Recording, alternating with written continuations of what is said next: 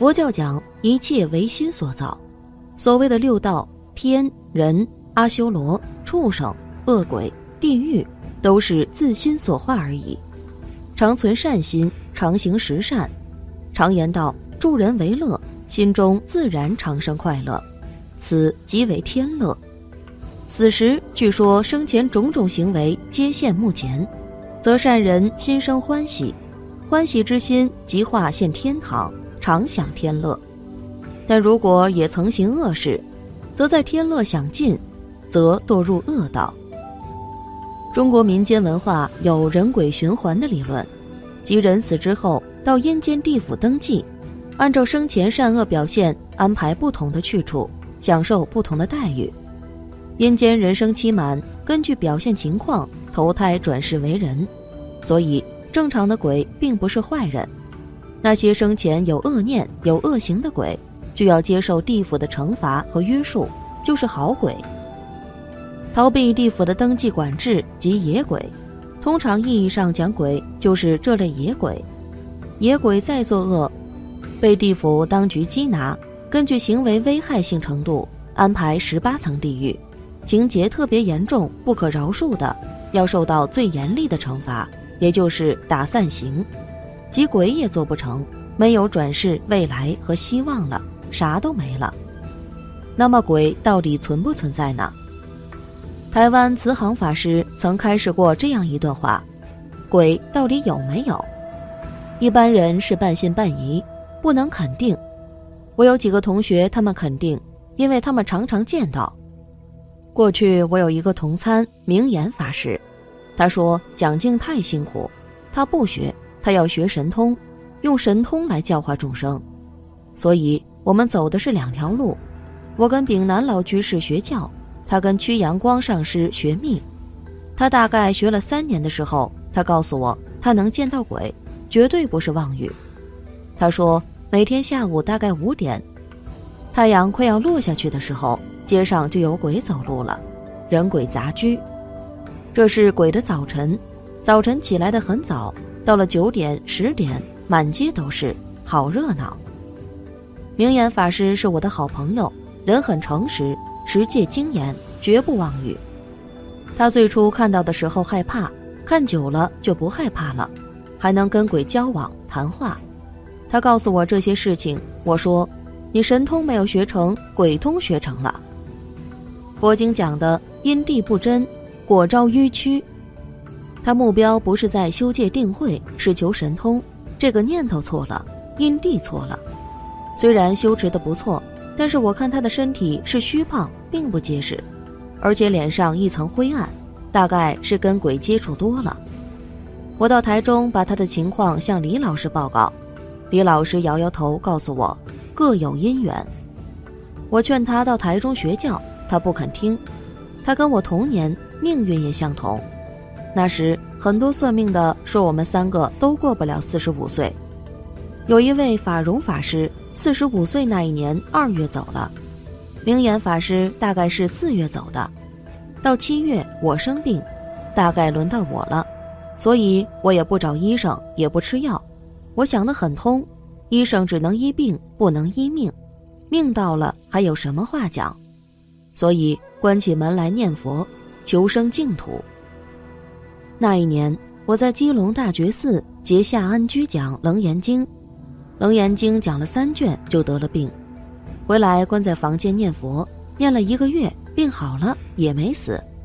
我没有求长寿，没有想长寿，念了一个月病就好了。所以见鬼不难，你们想要见鬼很容易。我教你一个方法，你好好学三年，保证你天天见鬼。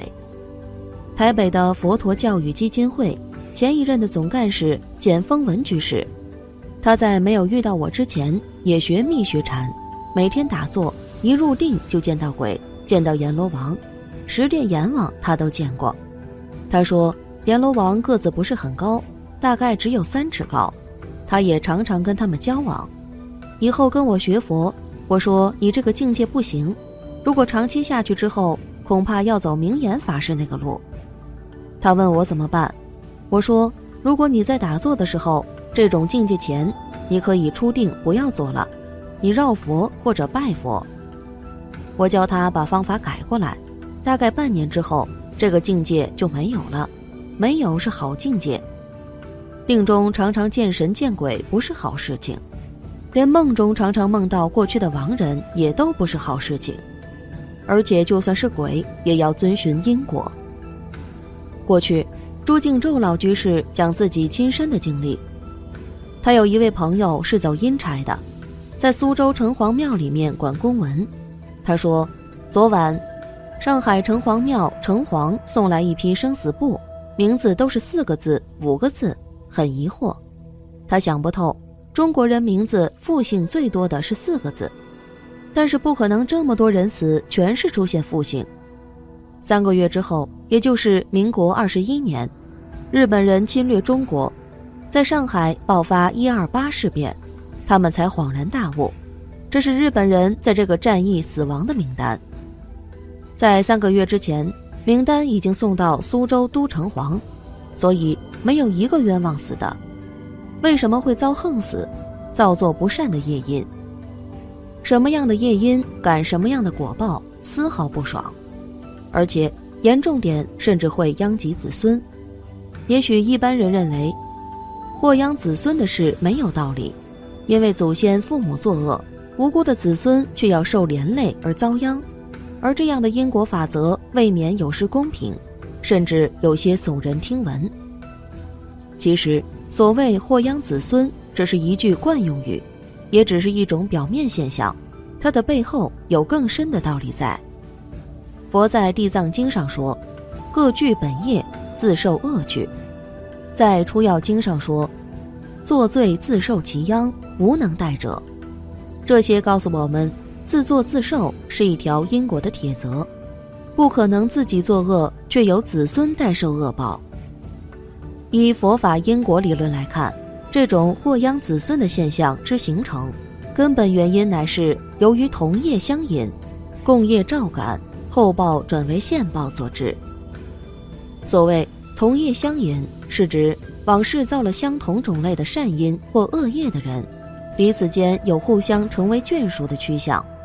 例如，往事勤于布施济贫的二人，今世成为父子，父亲赚钱致富，儿子出生于此。同享福报，而共业照感是指往事共同参与造作同一件善业或恶业的人，有互相成为眷属的趋向。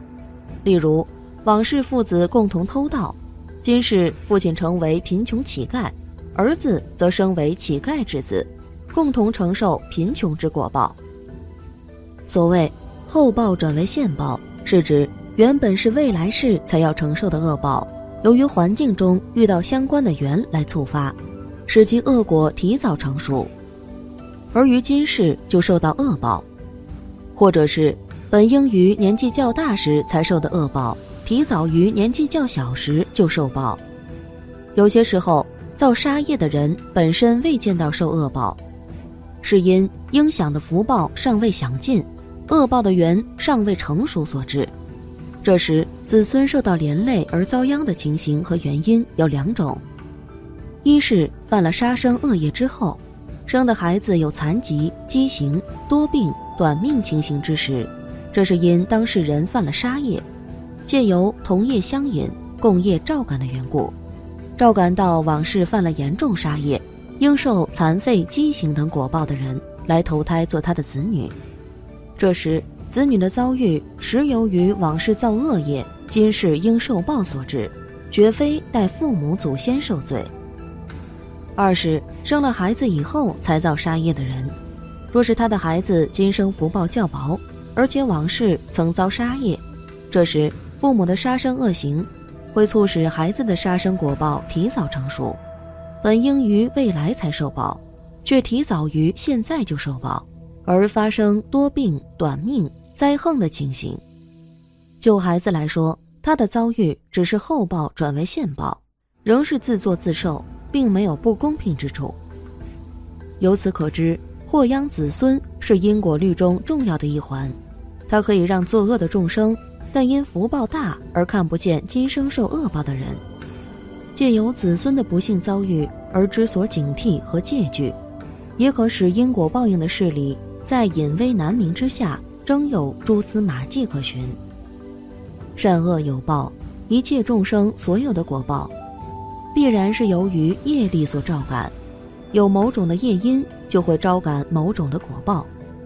为善得乐，作恶受苦，这是世间的正见，也是正确的因果观。一个人不断的造作小小的恶业，渐渐就会积成大恶。反过来说，虽然只是小小的善业，如果自己能时时升起欢喜心，小善渐渐也会成为大善。之所以产生这样的原因，就是因为你在对待人的方式上有所不同。而别人对待你的方式也会有所不同，就是那种心存善念的人，在和人相处的时候，别人就能真情实意地感受到他确实是一个非常善良的人。但是如果那种图谋不轨的人在和别人打交道的时候，别人也会清楚地感受到他对自己是有利可图的，所以别人也会心存顾忌。而如果你在之后做出背叛别人的事情的话，别人也肯定也有防备。感谢您的观看，愿道德、慈善、福喜及您一生。